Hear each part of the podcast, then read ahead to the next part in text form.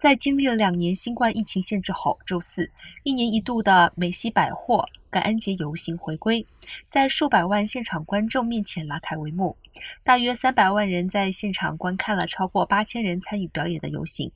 今年的游行包括十六个巨型气球、二十八辆花车、十几个游行乐队、七百多名小丑以及压轴出阵的圣诞老人。